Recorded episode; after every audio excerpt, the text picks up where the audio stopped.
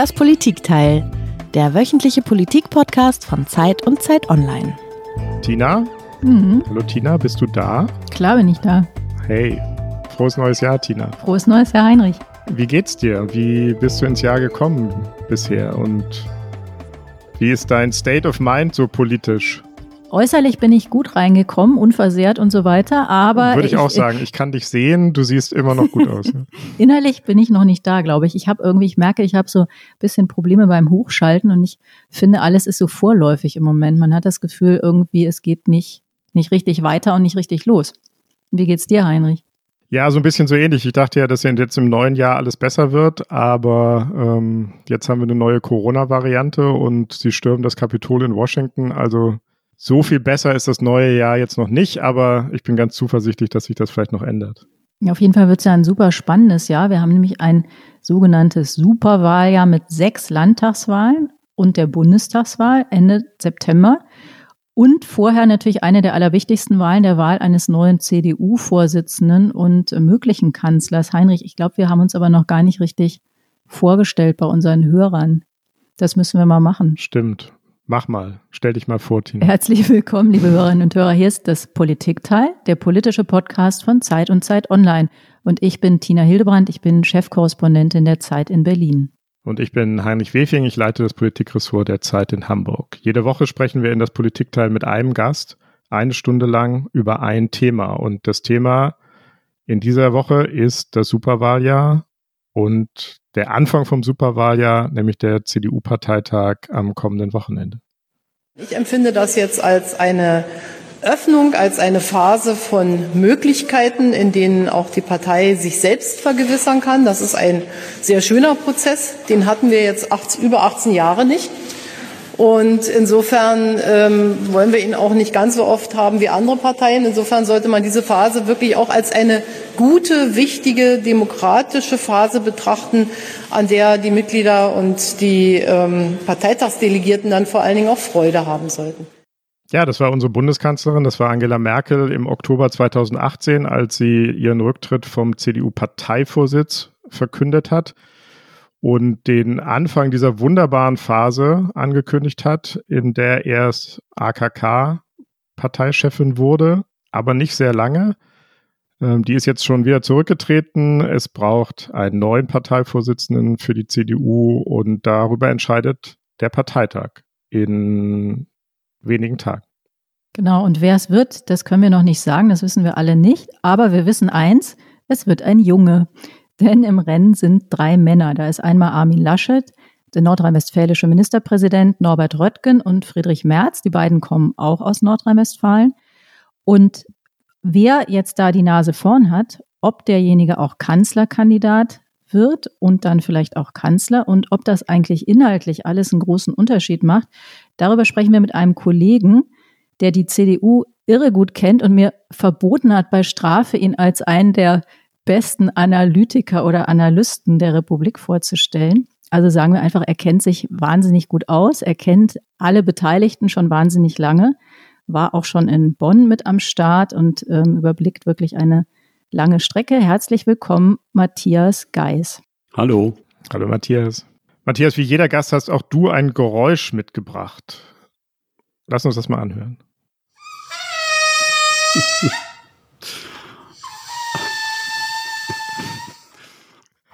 Das ist die CDU, die aus dem letzten Loch pfeift? Nein, was war das? Ja, das ist äh, das Geräusch, das entsteht, wenn einem prall gefüllten Ballon äh, die Luft entweicht. Und so könnte es in der Tat der CDU gehen, wenn irgendwann in diesem Jahr äh, allen klar wird, dass Merkel wirklich die Bühne verlässt und die CDU mit sich alleine ist, dann könnte ihr wirklich die Luft ausgehen.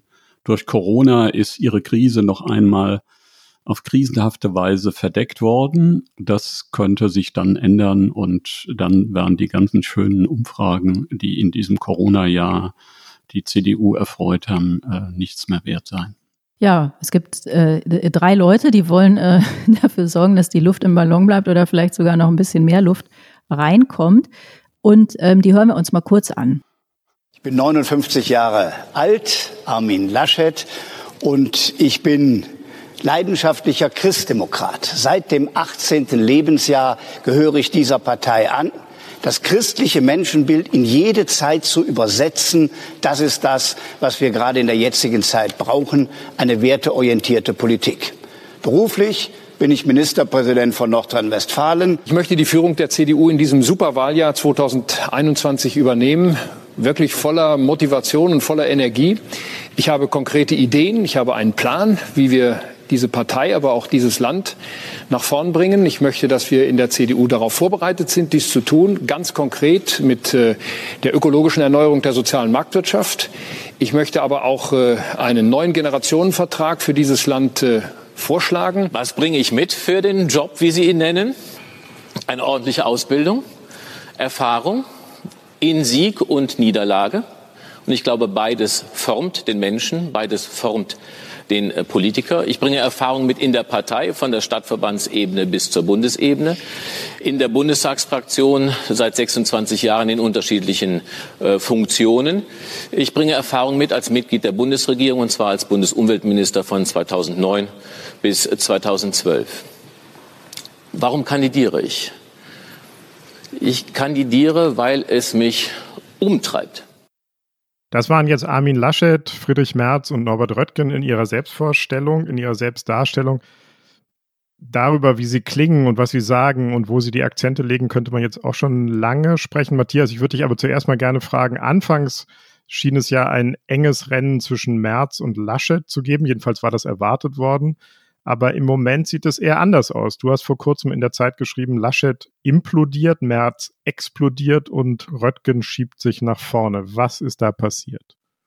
Ich glaube, dass ähm, beide Favoriten in diesem langen Corona-Jahr, es war ja nicht vorgesehen, dass diese Kandidatur sich über ein Jahr hinziehen wird, Schwächen gezeigt haben, die es dem Dritten im Bunde ermöglicht haben, oder die ihm eine Bühne eröffnet haben. Und äh, mehr hat er eigentlich nicht gebraucht, weil Röttgen spielte nicht auf der politischen Hauptbühne und hatte mit den Fehlern der anderen und der Unzufriedenheit auch über die beiden Favoriten dann plötzlich eine Bühne, auf der er seine Expertise, seine Klugheit, seine rhetorische Werbe und seine politische Leidenschaft ausstellen konnte, so dass dann plötzlich in der Not der eine oder andere angefangen hat zu fragen, wäre das nicht eigentlich auch ein Parteichef?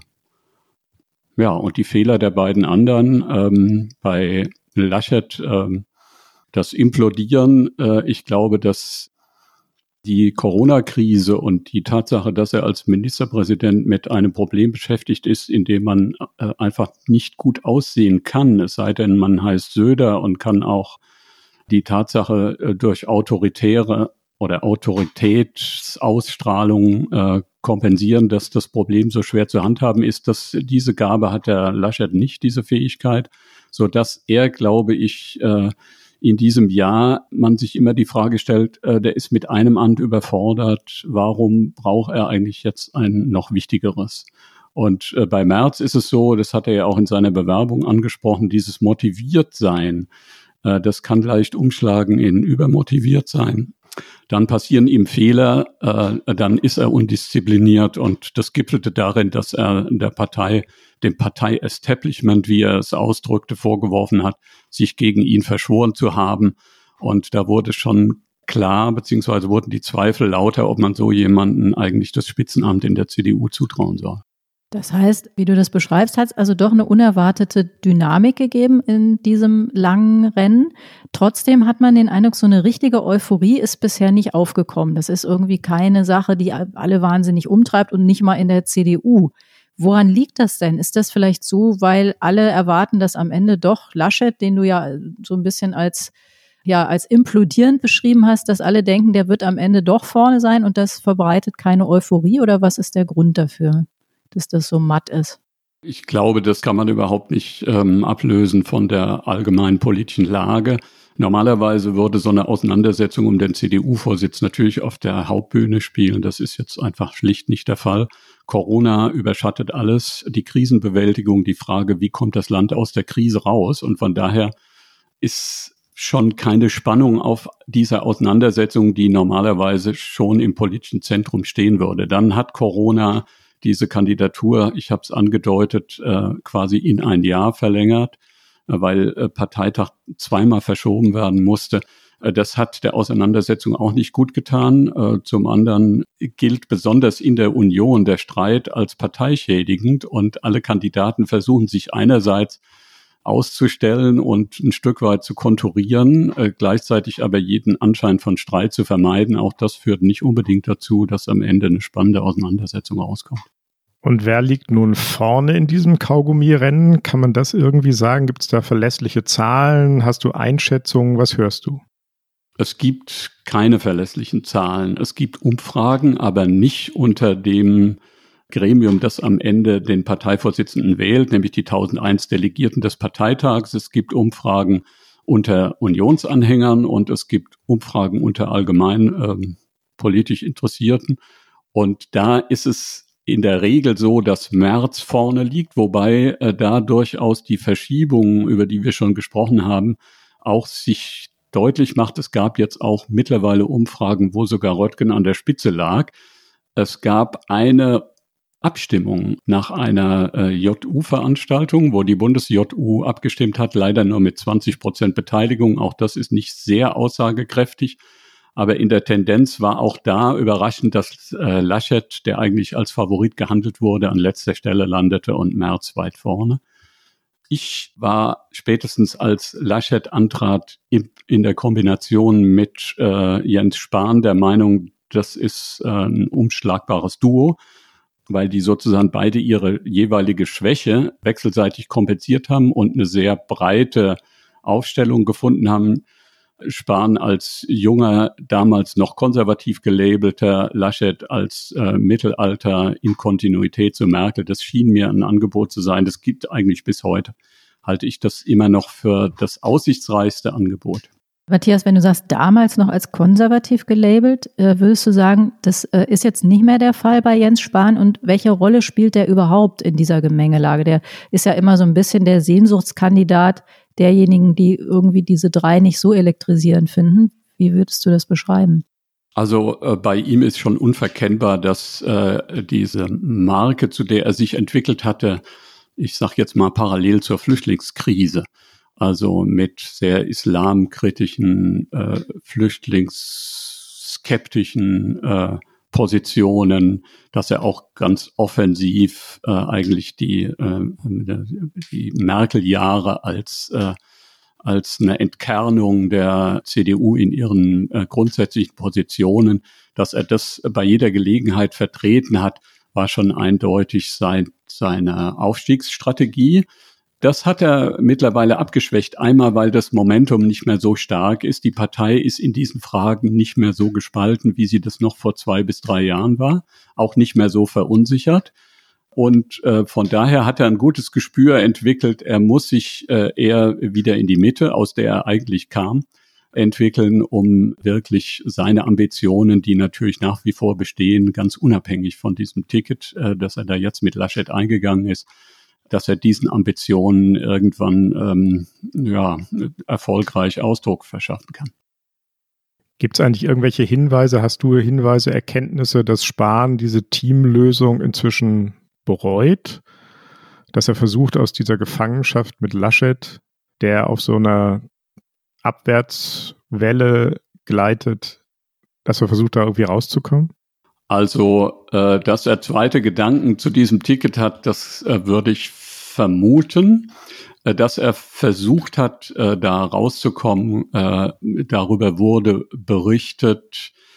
Das sind Spekulationen. Ich glaube das nicht, weil er zu klug ist, um nicht zu sehen, dass jeder Versuch, den Laschet, dem es in diesem Jahr nicht so gut ergangen ist mit seiner Kandidatur, im Stich zu lassen, würde nicht belohnt werden. Man muss einfach sehen, er ist mit Abstand der jüngste er ist mittlerweile hm, äh, der in den letzten Umfragen der populärste Politiker, sogar vor Merkel, äh, der Republik äh, über seine Rolle, die er in der Corona-Krise spielt. Und äh, also ich würde nach wie vor sagen, der hat alle Zukunft vor sich und dieser Move äh, in die Mitte der Partei und sich als Macher zu profilieren, der kann warten. Du meinst, eine Niederlage von Laschet würde nicht auf ihn abfärben? Nein, überhaupt nicht. Das ist schon völlig abgekoppelt, ohne dass er dazu irgendetwas tun musste. Also was er getan hat, ist im Grunde, äh, glaube ich, äh, sein Amt, das äh, ohne sein Zutun so ins Zentrum äh, des politischen Geschehens gerückt ist, das äh, mit aller Ernsthaftigkeit auszufüllen, zu versuchen und gleichzeitig äh, demutsvoll einzugestehen, dass man in so einer Situation auch immer Fehler macht. Äh, das ist schon mit abgedeckt und dass er in diesem Bündnis mit Laschet ist, ich glaube, es wird ihm eher zugute gehalten, dass er, äh, dass er das doch nach außen sehr, sehr loyal vertritt und äh, nach außen überhaupt nicht zu erkennen gibt, dass er da lieber raus möchte. Und in dem Moment, wo der Laschet in welcher Weise auch immer scheitern würde, hm, glaube ich, hat er eine sehr, sehr gute, aussichtsreiche Position. Jetzt hast du ja schon gesagt, Matthias, dass ähm, aus dem Gremium, das am Ende entscheiden wird, man keine Umfragen hat. Und ich glaube, das ist auch wichtig, dass man sich das immer wieder klar macht, dass hier keine Basis entscheidet, sondern die 1001 Delegierten beim CDU-Parteitag. Und der wird ja jetzt auch noch mal ganz anders stattfinden. Sonst spielen ja bei so Parteitagen ne, die Stimmung im Saal eine Rolle, die Reden und so weiter. All das wird es nicht geben, denn dieser Parteitag wird digital sein zum allerersten Mal. Was verändert das oder was bedeutet das für diese Entscheidung? Also das hat es schlicht so noch nicht gegeben. Also es hat mittlerweile schon digitale Parteitage gegeben. Die Grünen haben es neulich versucht, hat auch geklappt.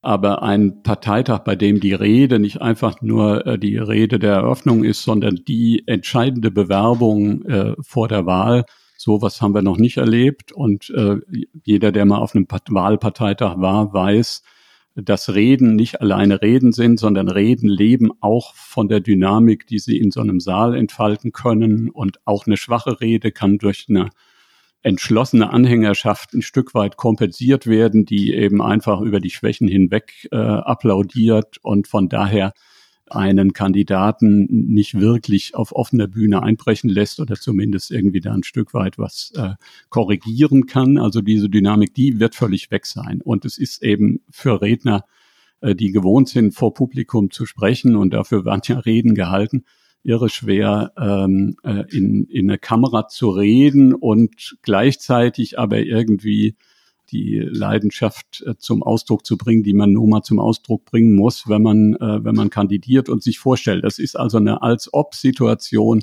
die zu bewältigen ähm, nicht ganz einfach ist. Wobei mein Eindruck ist, dass auch da sich am Ende die Qualität der jeweiligen Redner durchsetzt. Jemand, der in einem Saal sehr gute Reden halten kann, schafft es eher als jemand, der schon im Saal äh, Probleme damit hat das hat sich gezeigt, äh, sozusagen Probelauf bei dieser JU-Veranstaltung, wo alle drei auch digital Reden halten mussten. Und es war eben so, dass sowohl Merz als auch Röttgen äh, damit sehr viel besser umgegangen oder umgehen konnten, als, als dem Laschet das gelungen ist. Ich muss, glaube ich, einmal für unsere Zuhörer und Hörerinnen sagen, die JU ist die Junge Union, die Jugendorganisation der CDU. Da denkt man immer, das ist irgendwie so eine kleine, vielleicht auch unwichtige Sache. Die sind aber sehr groß und die sind auch recht wichtig, weil die zum Beispiel in den Wahlkämpfen immer unheimlich viel machen. Einfach diese ganze Logistik, die Plakate anschleppen und so weiter. Nun gab es ja vor dem Parteitag und eigentlich bis zuletzt große Sorgen, wie kriegen wir das eigentlich organisatorisch hin? Wie kann man nicht nur die Reden organisieren, sondern vor allen Dingen auch die ja rechtlich auch verbindliche Abstimmung über den Parteivorsitz. Ähm, darüber haben sich, glaube ich, sehr, sehr viele Leute sehr viele Gedanken gemacht. Und die Lösung sieht jetzt so aus, korrigiere mich, wenn ich das falsch verstanden habe, es wird digital abgestimmt über angebliche sichere Kanäle, unmittelbar nach den Reden. Und dann hinterher muss jeder Delegierte und jede Delegierte diese digitale Stimme noch einmal in einer Briefwahl abgeben, schriftlich bestätigen und an die Parteizentrale nach Berlin schicken. Stimmt das so? Mhm. Ja, also weil äh, es keine rechtlichen Voraussetzungen bislang gibt, dass man solche Wahlen digital abhalten kann. Die sind dann nicht rechtsverbindlich. Ähm, macht man jetzt äh, diese, diese doppelte Lösung, dass quasi das Ergebnis des digitalen Parteitags, das nicht verbindlich ist, dann formal rechtlich verbindlich wird durch die anschließende Briefwahl. Aber ist das nicht wahnsinnig riskant? Also die Briefwahl wird ja abgegeben, nachdem man das Ergebnis von der Digitalwahl hat. Und wenn das Ergebnis knapp wird, könnte ja vielleicht der eine oder andere Delegierte oder die eine oder andere Delegierte auf die Idee kommen, nee, halt, halt, dem Armin fehlen nur drei Stimmen, äh, dann switche ich mal meine Stimme in der Briefwahl. Oder umgekehrt. Äh, pro März, pro Laschet, äh, pro Röttgen. Wie kann man das denn ausschließen? Darüber ist nachgedacht worden und ähm, man kam dann zu der Lösung eines Gentleman Agreements, dass nämlich alle drei Kandidaten äh, erklärt haben, dass sie das Ergebnis der digitalen Wahl anerkennen werden, dass sie also faktisch äh, nicht mehr zur Verfügung stehen werden überhaupt. Also keine Wahlanfechtung wie in Amerika. Davon ist auszugehen.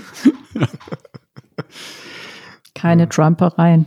Tina, hältst du das für eine, ähm, überrascht dich diese Lösung? Glaubst du, das klappt? Naja, man. Äh, du bist ja äh, auch schon sehr lange im Geschäft und kennst viele Parteitage. Wie schätzt du das ein? Ich finde es relativ riskant ähm, und die CDU de äh, denkt ja, dass das auf jeden Fall klappt, aber das haben die halt jetzt schon ein paar Mal gedacht mit Abläufen, inklusive ihrem Parteitag, der dann äh, ja verschoben werden muss. Das konnten die sich da auch nicht vorstellen. Also ich halte irgendwie immer alles für möglich, aber auch das Gegenteil. Ich glaube, das ist irgendwie die große Lehre, die man aus diesen letzten Jahren ziehen muss. Ich ja. versuche es jedenfalls so. Aber sag mal, Matthias, jetzt ähm, haben wir ja über die drei schon oft gesprochen. Würde das denn eigentlich inhaltlich, die sind ja als Person sehr verschieden und auch als Redner, das hast du erzählt, würde es denn eigentlich inhaltlich einen großen Unterschied machen, wer das von den dreien wird? Ich habe ja gesagt, dass irgendwie durch diese äh, Corona-spezifische äh, lange Kandidatenfrage und gleichzeitig irgendwie der Aversion gegenüber Streit es eigentlich bislang äh, den einzelnen ähm, Kandidaten nicht so irre gut gelungen ist, sich wechselseitig zu konturieren. Trotzdem glaube ich, dass es doch jeder der drei macht eine andere CDU, ist mein Gefühl. Äh, die sind schon sehr unterschiedlich. Also wenn man Merz nimmt, der kommt im Grunde, der ist politisch sozialisiert äh, in den äh, späten 90er und Anfang der Nullerjahre. Der kommt sozusagen aus der neoliberalen Erfolgsreformideologie. Ähm, der ähm, hat, war mit Merkel d'accord, äh, die Agenda äh, von Schröder äh, sozusagen von rechts äh, anzuschärfen. Bei Merz würde ich sagen, ganz klar wirtschaftsliberal. Er priorisiert die Themen von der Wirtschaft her und glaubt, im Grunde hängt er der Idee nach, dass wenn es der Wirtschaft gut geht, wird es diesen Trickle-Down-Effekt geben, der auch für alle anderen Bereiche äh, was abwirft, fürs Soziale, fürs Klima. Das wird ergänzt durch eine hm, gesellschaftspolitisch eher konservative Orientierung. Er ist derjenige, der äh, CDU Anfang des neuen Jahrhunderts die Leitkulturdebatte eingetragen hat. Das hat er natürlich versucht, jetzt in seiner Kandidatur auch alles so ein bisschen abzumildern. Und ich glaube auch, dass er äh, strategisch klug genug ist, um zu sehen, äh, dass er sich äh, ein Stück auch neu positionieren muss und dass die alte Marke Merz äh, 20 Jahre später so gut nicht mehr funktioniert und er sich auf äh, die neue Situation einzustellen versucht. Da kommt ihm allerdings ein Stück sein, äh, sein Überambitioniertsein in die Quere. Also er ist jemand, der sich nicht gut verstellen kann, der nicht sehr diszipliniert sich an ein strategisches Skript hält äh, das macht ihn auf der anderen Seite auch sympathisch, aber er wird gleichzeitig kenntlich und in seiner Kenntlichkeit ist er die polarisierende Figur. Aber sind die anderen, Matthias, nicht eigentlich, die sind doch eigentlich alle gleich sozialisiert, oder nicht? Denn die kennen sich doch auch äh, unheimlich lange. Ja, die kennen sich, aber sind. Also ich meine äh, zeitlich gleich sozialisiert, nicht, nicht inhaltlich, aber weil du sagtest so 90er und so. Ja, ja, also nur ähm, ähm, März ist sozusagen in Kontinuität mit äh, der Kohl-CDU sozialisiert, äh, gesellschaftspolitisch ohne irgendeinen Widerspruch zur letzten Phase der Kohl-Ära, während die beiden anderen ja aus einer äh, liberalen Erneuerungstradition kommen und von daher also es auch im Bundestag, glaube ich, keine Berührung oder kaum Berührungen gab, obwohl die zusammen im Bundestag saßen, 94 bis 98 zwischen äh, Laschet, Röttgen auf der einen Seite und Merz auf der anderen Seite. Was ist denn dran an der Unterstellung, dass es mit Röttgen, aber vor allen Dingen mit Laschet im Grunde um ein Weiter so geht, eine Fortsetzung, Kontinuität der Merkel-CDU, der Merkel-Jahre? Trifft das zu oder würden die schon auch noch andere Akzente setzen? Also das trifft, glaube ich, sehr für Laschet zu. deshalb ist er für mich nach wie vor der Favorit, weil ich glaube, die Partei, die, der Sinn der Partei steht heute weniger als vielleicht noch vor zwei, drei Jahren auf keinen Fall auf Bruch. Also man will im Grunde einen harmonischen Übergang und keinen Bruchübergang. Das glaube ich mehrheitlich immer noch. Deshalb halte ich die Chancen von März für geringer. Laschet ist im Grunde, das klingt vielleicht ein bisschen abwertend, ist erstmal gar nicht so gemeint. Äh, bei dem ist die Konturlosigkeit ein Stück weit auch Programm. Und das passt eigentlich, das passt ganz gut zur CDU. Die CDU ist eine Partei, die sich gegründet hat mit so einem Integrationsimpuls. Also die Protestanten, also nach dem, nach dem Zweiten Weltkrieg, nach dem Nationalsozialismus, Protestanten und Katholiken, Arbeitnehmer, Arbeitgeber. Aus diesem reinig integrativen heraus, äh, das ist, glaube ich, das, was, äh, was Laschet, äh, wie er die Partei anguckt. Und er will im Grunde äh, alle Widersprüche, alle Probleme dafür äh, eine Kompromisslösung, eine integrative Lösung, niemand von Kopf stoßen. Und das passt, wenn man sich's anguckt, ganz gut dazu, wie Kohl die Partei geführt hat, aber letztlich auch, wie Merkel die Partei geführt hat, wenn sie die Partei geführt hat. Also im Grunde keine polarisierenden, scharf konturierten, programmatischen Auseinandersetzungen, die dann zu einer Lösung getrieben werden. So. Also insofern ist er das Angebot keine Experimente und also wer, wenn man Röttgen sich anguckt, Röttgen ist schon auch ein Experiment. Politisch äh, ist das nicht der Bruch mit der Merkel-Ära. Die Richtung würde beibehalten, aber er steht äh, für und sagt das auch so für eine Repolitisierung der Union und äh, im Grunde äh, der Republik. Aber was heißt das? Was heißt Repolitisierung? Repolitisierung heißt, er findet, äh, dass es einen, wie soll ich sagen, einen Zwiespalt gibt zwischen äh, den Herausforderungen, den Problemen, die von allen Seiten, äh, er ist Außenpolitiker, sieht es auch äh, aus der Weltperspektive, die von allen Seiten auf die Bundesrepublik einstürmen und gemessen daran eine relativ unterkomplexe unambitionierte politische Auseinandersetzung. Und ihm geht es darum, das ist fast idealtypisch, ist dann die Frage, ließe sich so etwas umsetzen oder ließe sich so etwas mit der Union umsetzen, aber äh, ihm geht es darum, die Partei zum Seismographen äh, heraufziehender Probleme zu machen, die Partei zum kreativen Pool, zum Expertisepool zu machen, der in der Lage ist, Lösungen zu erarbeiten, die dann äh, sozusagen in der Umsetzung, in der Problembewältigung relevant werden. Das ist äh, ein Stück weit von der argumentativen Leidenschaft her so ein bisschen was Geißlersches. Äh, das ist äh, teilweise sehr intellektuell gedacht. Das ist irgendwie ein bisschen, erinnert so ein bisschen an Biedenkopf in Klammer gesprochen, Biedenkopf war äh, äh, derjenige, den Röttgen und Altmaier favorisierten, als Schäuble stürzte und Merkel es wurde. Den hatte niemand auf dem Schirm, aber äh, der machte diesen Jungen eben Eindruck, weil er eben ein argumentativer, ja, ein konzeptioneller Kopf war. Und das eigentlich das, was dem Röttgen vorschwebt mit Politisierung und das immer vor dem Hintergrund, dass er dramatischer als äh, sogar noch bei März äh, die heraufziehenden Krisen und die grundstürzenden äh, Auseinandersetzungen, die auf die Republik zukommen, dass er das in seiner Kandidatur sehr pointiert und dann eben im Grunde wünscht er sich die CDU ein bisschen, wie er selbst mit Problemen umgeht. So soll die eben diskursiv. Also wenn man es jetzt auf den Punkt bringen würde, könnte man sagen, irgendwie der Merz polarisiert, der Laschet integriert und der Röttgen, der debattiert die Probleme durch. So. Welche Rolle spielt denn eigentlich ähm, die Frage, was für Wähler oder Wählergruppen die ansprechen? Also spielt das bei dieser Entscheidung auch eine größere Rolle? Es das heißt ja immer so ein bisschen, Merz hat womöglich ein Frauenproblem, sprich viele Frauen tun sich eher schwer. Er selber bestreitet das natürlich.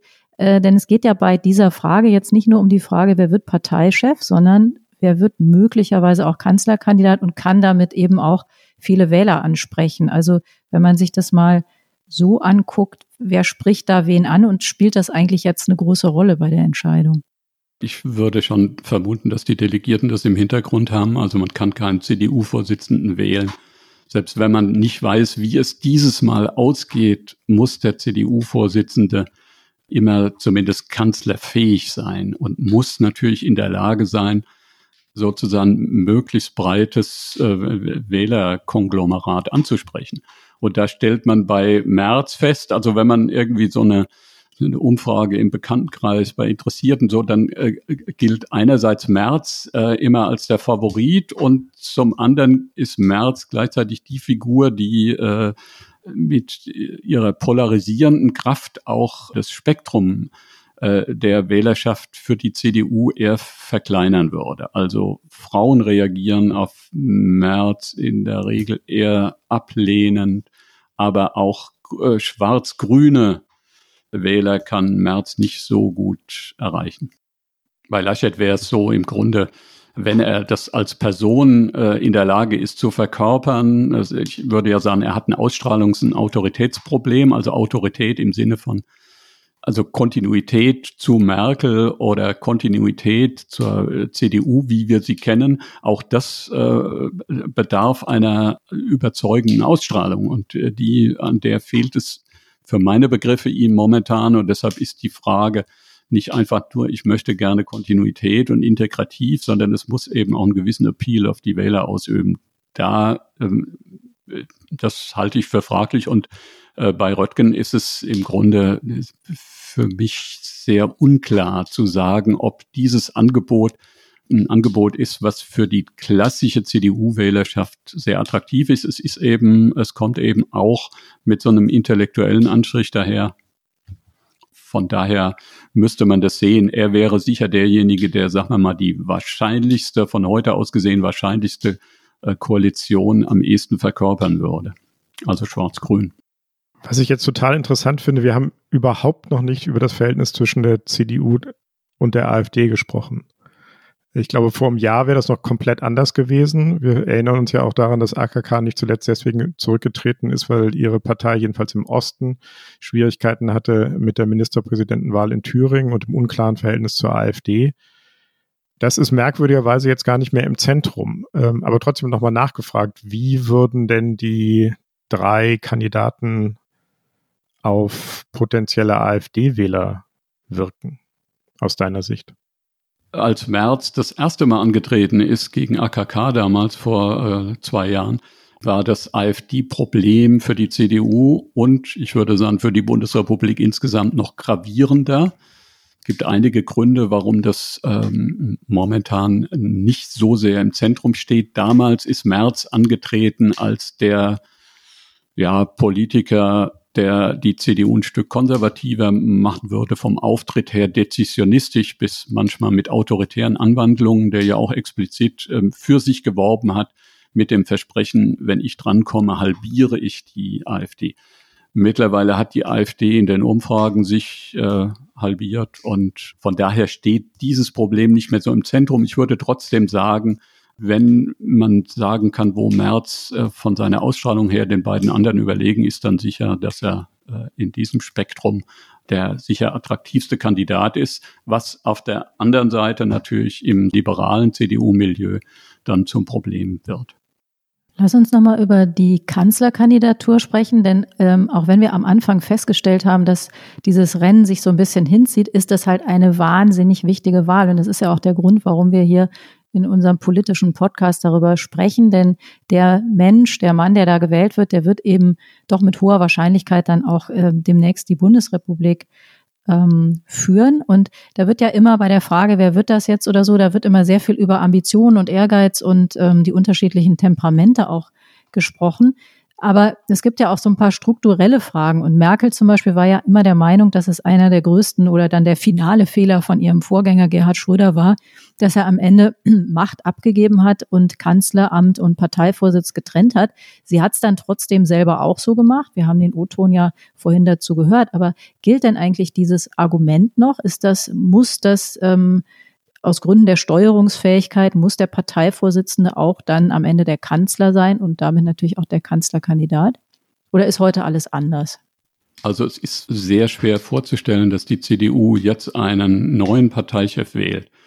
In eine durch Merkels bevorstehenden Abgang schwierige Übergangsphase und äh, sie gleichzeitig sich entschließt, drei Monate später jemand anders für das eigentlich wichtigste Amt, das die Republik zu vergeben hat, äh, zu nominieren. Das, also das würde sofort einen ich würde sagen, maximalen Autoritätsverlust. Das ist im Grunde eine Misstrauenserklärung gegenüber dem neuen Parteichef und wie der dann in der Lage sein soll, Autorität zu gewinnen, ist, also es ist zumindest ein, ein sehr, sehr schwieriges Experiment. Zu der Merkel-Schröder-Situation. Äh, äh, äh, Merkel hatte recht im Hinblick auf Schröder. Schröder war ein Kanzler, der weiter Kanzler sein wollte, aber so unter Druck, dass er den Parteivorsitz abgeben mm, wollte, musste. In dem Moment stand die Frage auf dem Tapet, wie lange kann er eigentlich noch äh, Kanzler sein? Merkel hat den Parteivorsitz abgegeben in einer Situation, in der klar war, äh, sie wird nicht mehr antreten. Selbst damals wusste man nicht, ob sie die zwei Jahre, die ja dann noch vor ihr lagen, ob sie die äh, überstehen kann, wenn sie gleichzeitig andeutet, ich bin äh, sozusagen im Begriff, mich zu verabschieden. Äh, wie wir gesehen haben, war das für ihre Nachfolgerin das schwierige Problem, aber nicht für sie.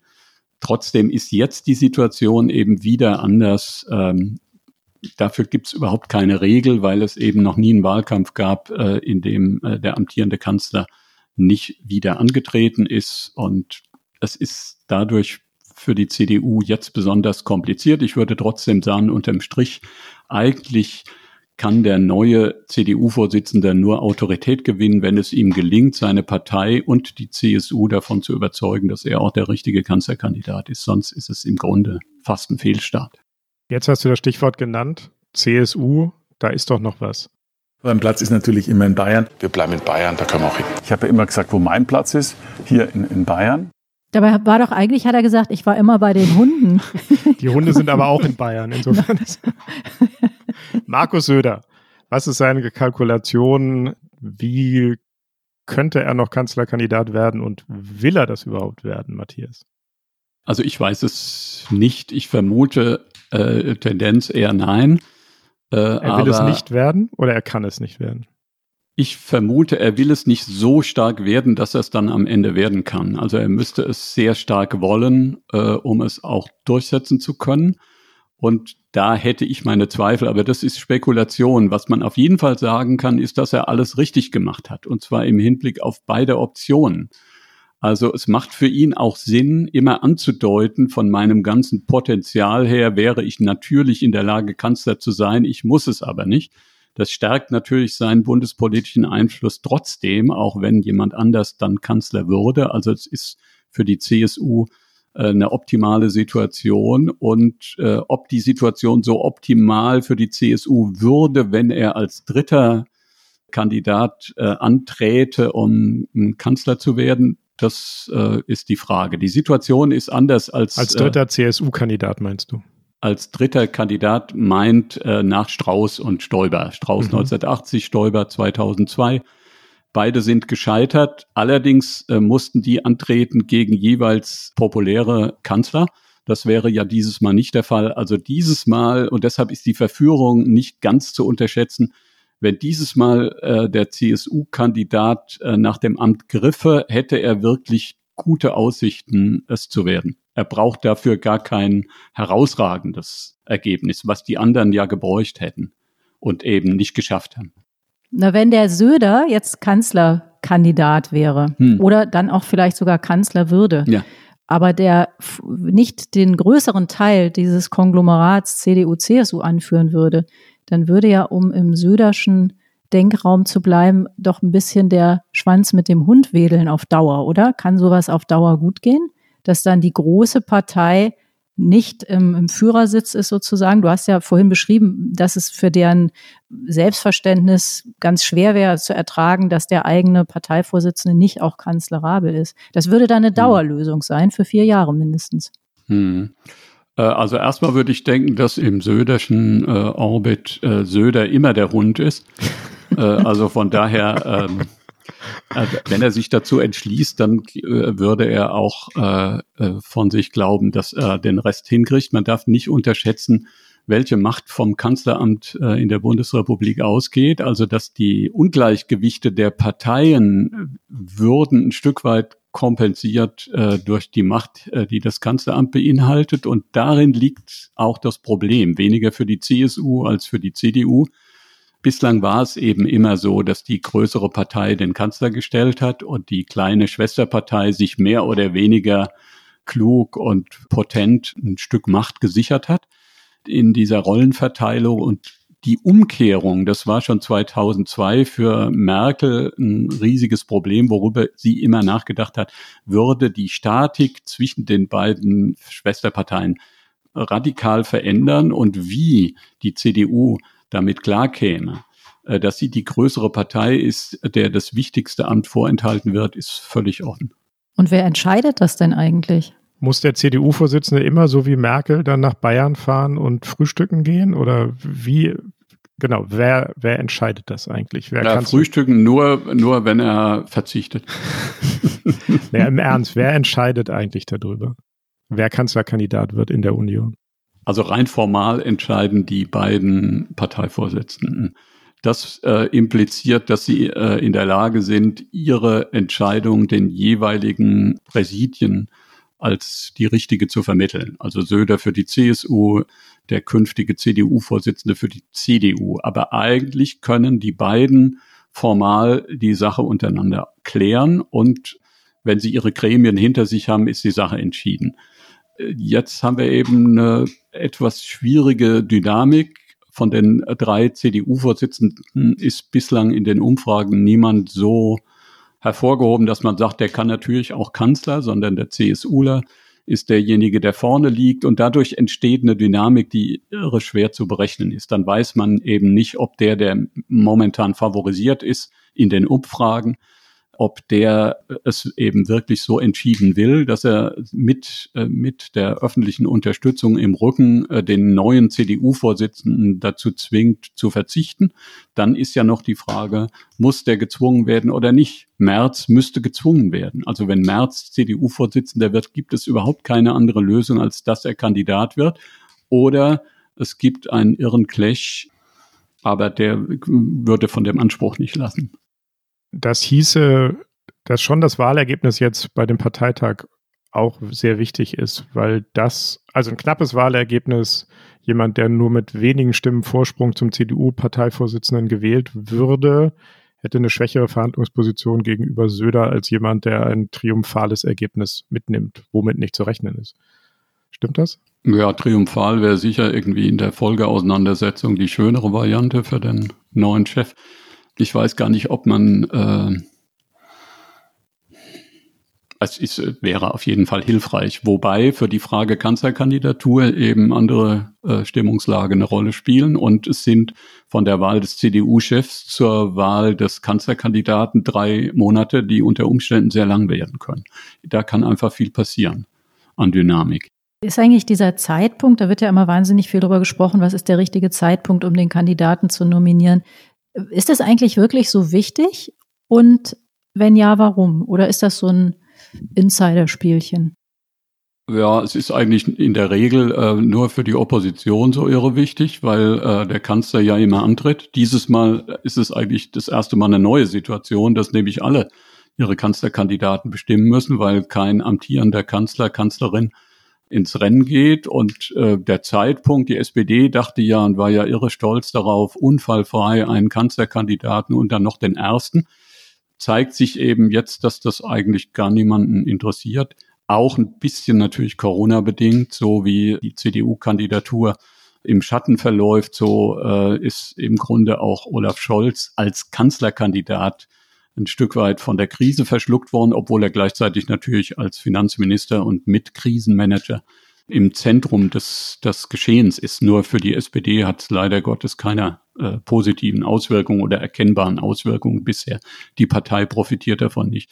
Trotzdem generell, ich finde die Frage auch nicht so irre wichtig, aber es ist immer gut, wenn äh, ein Kandidat nicht über eine sehr, sehr lange Strecke sich der Auseinandersetzung stellen muss, sondern wenn es irgendwie relativ zeitnah zu der Wahl stattfindet. Aber eben noch so, dass gleichzeitig äh, die Öffentlichkeit sich dran gewöhnen kann. Das ist die Figur, die es eben jetzt versucht, also irgendwas dazwischen. Also insofern ist klar, das wird äh, nach Ostern wird die Union äh, den Kandidaten bestimmen. Die hat ja bis dahin auch noch eine relativ holprige Strecke, die CDU, mit zwei äh, sehr wichtigen Landtagswahlen, äh, die beide wahrscheinlich nicht sehr triumphal ausgehen. Gutes Stichwort, Matthias. Wir haben ja jetzt immer so geredet und es ist ja auch relativ wahrscheinlich, dass wer auch immer da Unionskandidat wird, dann auch eine Regierung anführt. Aber du hast ja ganz am Anfang, als wir den schönen Luftballon gehört haben, darauf hingewiesen, dass diese unheimlich guten Umfragen, die es im Moment gibt, sich möglicherweise auch doch dann verblüffend schnell verflüchtigen könnten. Ist es eigentlich wirklich ganz sicher, dass die nächste Regierung von einem CDU- oder CSU-Kanzler geführt wird? Oder könntest du dir auch ganz was anderes vorstellen? Jetzt von meiner Präferenz her oder? Nee, von deiner Vermutung. Als Analytiker. Als Prognostiker. Dann würde also der CDU-Chef einfach da nur mit diesem Parteivorsitz sitzen bleiben und könnte gar nicht den großen Preis ernten. Ist das, kannst du dir das vorstellen? Also die Lage der CDU ist ja paradox. Äh, sie ist einerseits, glaube ich, wenn Merkel weg ist, wird sich noch einmal in die Erinnerung drücken, was Spahn vor ziemlich genau einem Jahr seiner Partei diagnostiziert hat, nämlich dass sie in der schwersten Krise ihrer Geschichte sich befände. Und äh, diese Diagnose ist dann ein Jahr lang in Vergessenheit geraten. Wenn die äh, im Wahljahr aufbricht, wird die CDU Mühe haben, äh, auch nur entfernt an die Umfrageergebnisse anzuschließen, die sie äh, momentan in der Krisensituation mit Merkel hat. Trotzdem, das Paradox liegt darin, äh, dass sie möglicherweise zehn Prozent verliert und trotzdem die dominierende Kraft bleibt, weil dann kommt sie eben von 38 auf 28 und kann trotzdem äh, die Führung äh, einer Bundesregierung beanspruchen. Von daher, ich kann es mir eigentlich nicht gut vorstellen und ich weiß auch nicht, ob es eine sehr politisch sehr sinnvolle Vorstellung ist. Also man sieht in Baden-Württemberg, was äh, mit der Union passiert, äh, wenn sie nicht regiert und wenn man jetzt mal die Röttgenschen Prognosen ernst nimmt, was auf die Republik alles zukommt, sich das vorzustellen mit einer Union äh, in der Juniorpartnerschaft äh, gegenüber den Grünen zum Beispiel, worüber ja mal vor einem Jahr spekuliert wurde, keine sehr stabile Konstellation, meiner Meinung nach. Ich glaube, das ist ein Thema, das werden wir sicherlich im Jahr nochmal besprechen, Schwarz-Grün. Vielleicht auch und sehr gerne mit dir, Matthias. Aber jetzt machen wir einmal einen ganz kurzen Schnitt und kommen zu unserer beliebten, legendären Rubrik Flop 5.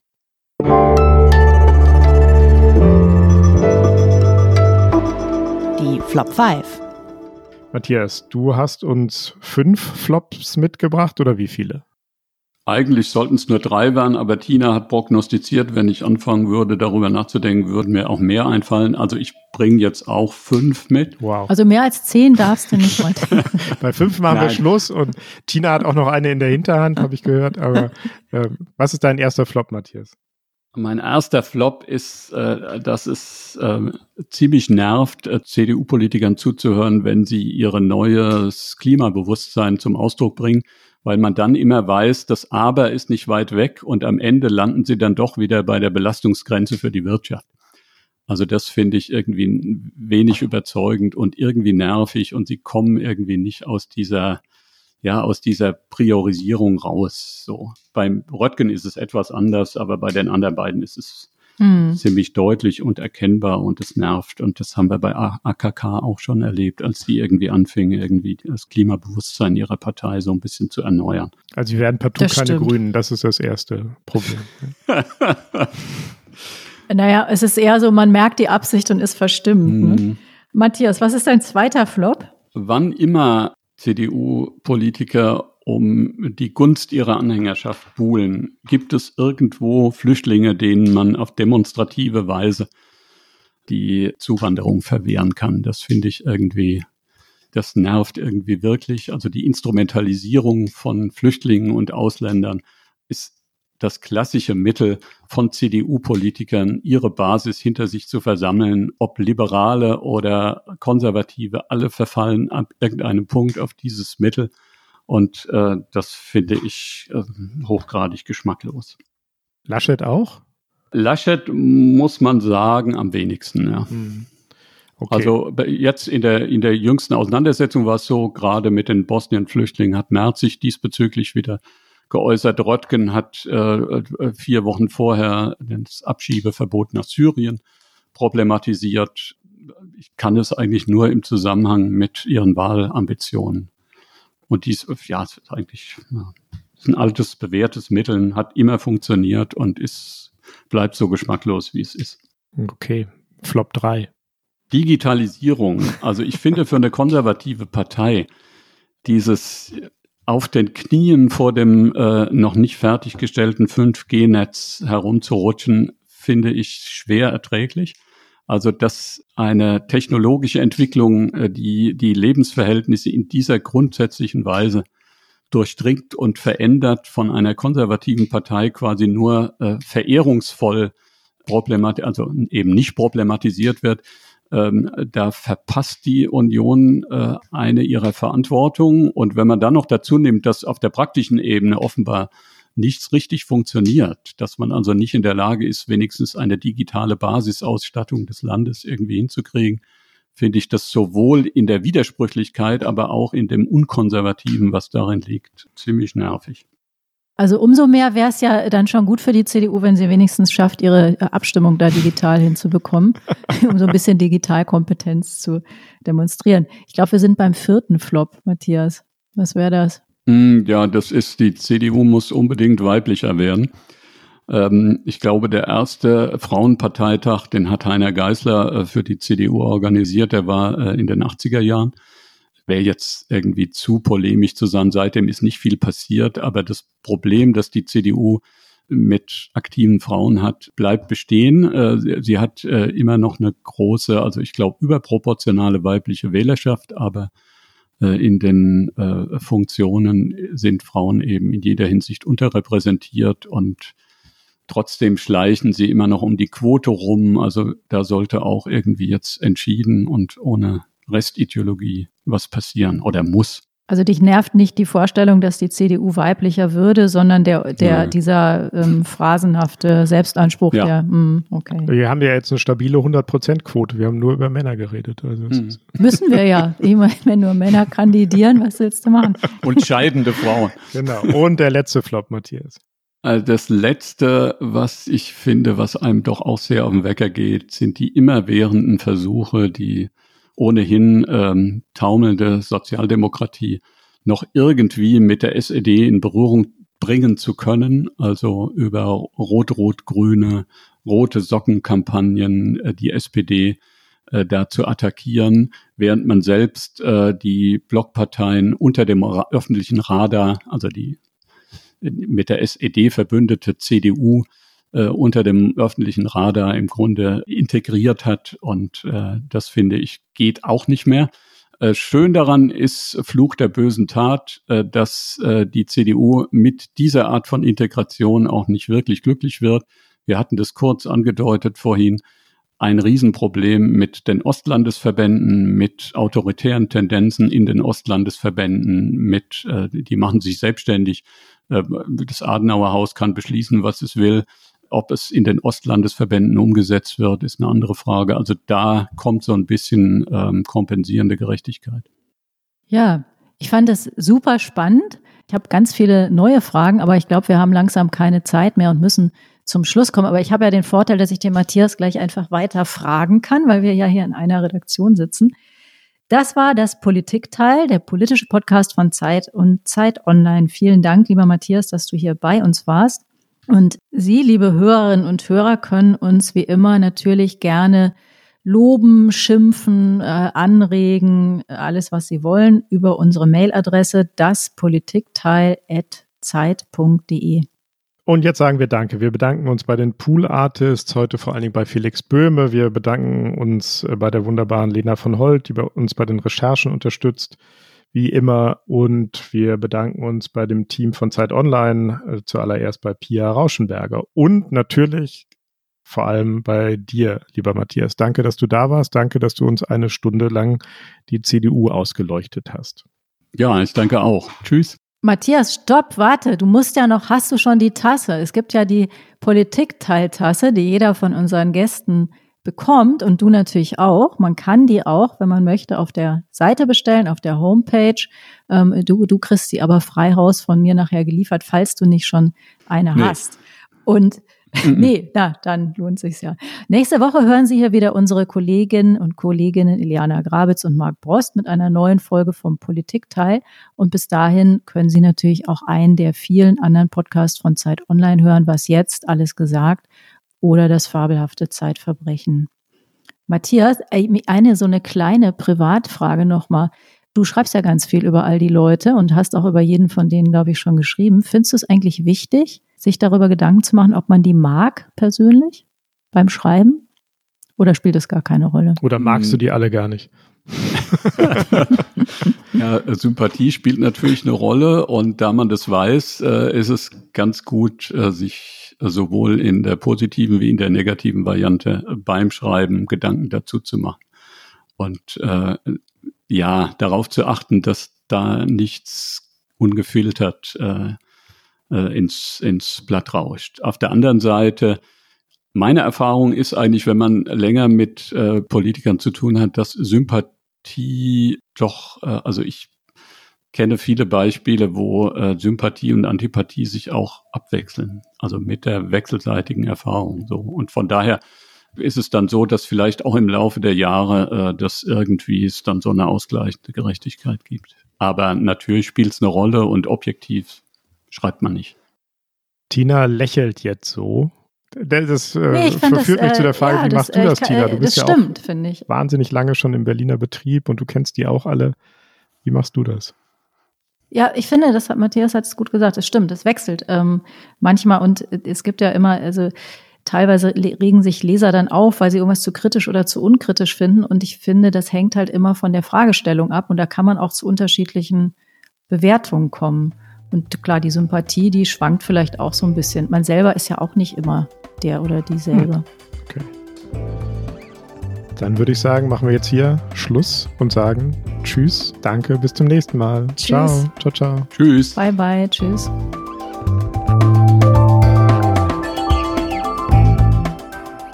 Das Politikteil ist ein Podcast von Zeit und Zeit Online, produziert von poolartists.de.